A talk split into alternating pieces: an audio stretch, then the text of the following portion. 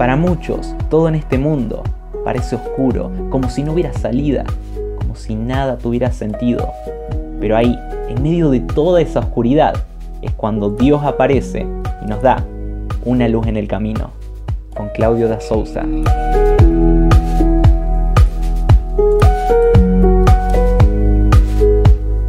¿Qué tal? Una vez más nos encontramos en Una luz en el camino y esta vez para comenzar una nueva serie que quizás no tenga eh, el énfasis que tenía en las anteriores acerca de circunstancias externas que quizás uno no pueda dominar y que lo pueda llevar a la debilidad, sino que esta vez es eh, el hecho de poder enfrentar a personas que quizás siendo hijos de Dios o no, pero muchas veces sí lo son, y aún con buenas intenciones, están actuando como personas débiles.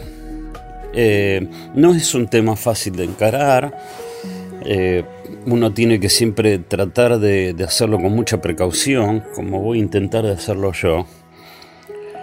Pero estoy seguro que mientras vaya avanzando en, esta serie, ustedes se van a poder sentir identificados o identificar a otros que quizás están dentro del camino, están dentro de la obra de Dios, pero lamentablemente no han podido entender algunas de los principios básicos e importantes acerca de la vida cristiana. Entonces, eh, en primer lugar vamos a, a encarar este tema por medio de las definiciones de qué es una persona débil según la palabra de Dios eh, y definir también a una persona fuerte entonces.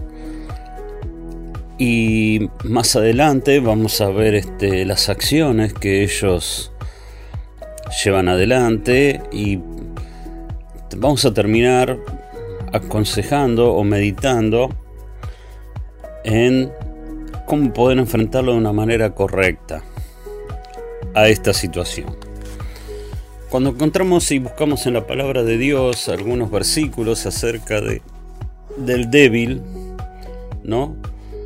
Em, encontramos algunos versículos quizás muy, muy claros y el primero que quisiera que podamos este, referirnos es al que está en Romanos, Romanos capítulo 14. Romanos capítulo 14 dice al comienzo, recibid al débil de la fe, pero no para contender sobre opiniones. Uno cree que se ha de comer de todo, otro que es débil, solo comeré legumbres. El que come de todo no menosprecie al que no come, y el que no come no juzgue al que come porque Dios lo ha recibido. ¿Tú quién eres que juzgas al criado ajeno? Para su propio Señor está en pie o cae, pero estará firme porque poderoso es el Señor para hacerlo estar firme. Uno hace diferencia entre día y día, mientras que otro juzga iguales todos los días. Cada uno esté plenamente convencido de lo que piensa. El que distingue un día del otro lo hace para el Señor, y el que no distingue el día para el Señor no lo hace. El que come para el Señor come porque da gracias a Dios, y el que no come para el Señor no come y también da gracias a Dios. Ninguno de nosotros vive para sí, ninguno muere para sí. Si vivimos, para el Señor vivimos, y si morimos, para el Señor morimos. Así pues, sea que vivamos o muramos, del Señor somos.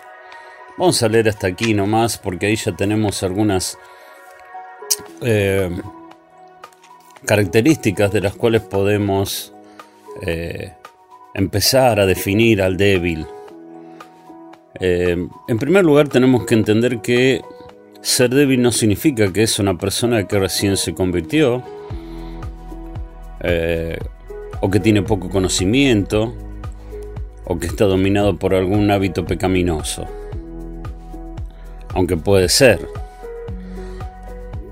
Pero tenemos que entender que en este tipo de debilidad que está refiriéndose la palabra de Dios, pueden ser personas que hace años que están en la iglesia, personas que quizás este, no, no tienen este, la esclavitud frente a algún pecado, menos algún pecado externo, o personas que quizás no conocen mucho de la palabra de Dios. No, no es así. Lo que sí significa es que son hermanos inmaduros, que no entienden eh, de los beneficios y de la libertad que, Cristo ha logrado por medio de su sacrificio en la cruz. Personas que no pueden captar esa gran verdad y creen que realizando eh, o cumpliendo algunos mandamientos divinos que colocan como dogmas, pueden encontrarse en una mejor situación delante de Dios. Eh, después este, vamos a ver más adelante cómo Cristo enfrentó esta, esta situación, esta circunstancia. Pero justamente, ¿no? Esta persona débil es esta persona que todavía no entendió de, la gracia de Dios.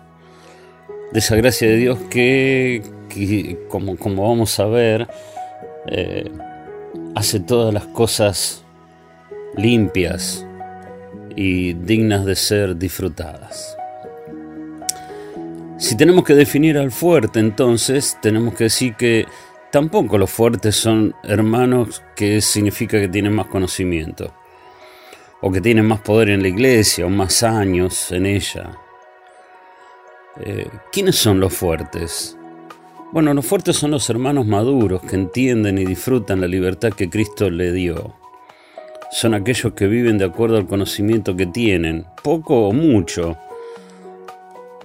pero gracias a ese conocimiento que tienen acerca de, de, la libertad que tienen en Cristo, eh, no se someten a mandamientos de hombres, no prestan atención a las cosas externas, a menos que sean pecaminosas en sí mismas, por supuesto. El hermano fuerte es aquel que cree y acepta la revelación de Dios, que todas las cosas son permisibles porque Dios ha abolido la ley que hacía que, había, que, hubiera cosas limpias y cosas inmundas. Entonces, en esta, en esta primera entrega quisiera que podamos pensar acerca de, de estas definiciones y ver cómo, cómo te puedes definir vos. ¿Entendés la libertad que tenés en Cristo? la gracia que Dios este, te ha dado y en la cual podés vivir y podés entender que tenés una libertad que sí está eh, limitada, vamos a ver después más adelante en algunos sencillos mandamientos, pero que muchas veces no son esos mandamientos que tenemos de mandamientos de hombres que recibimos muchas veces tristemente dentro de la iglesia. Vivís y pensás que esas, esas acciones externas te hacen mejor delante de Dios que otros. Bueno, esa es una pregunta que te dejo para que vos puedas seguir meditando. Nos vemos en la próxima entrega. Que Dios te bendiga.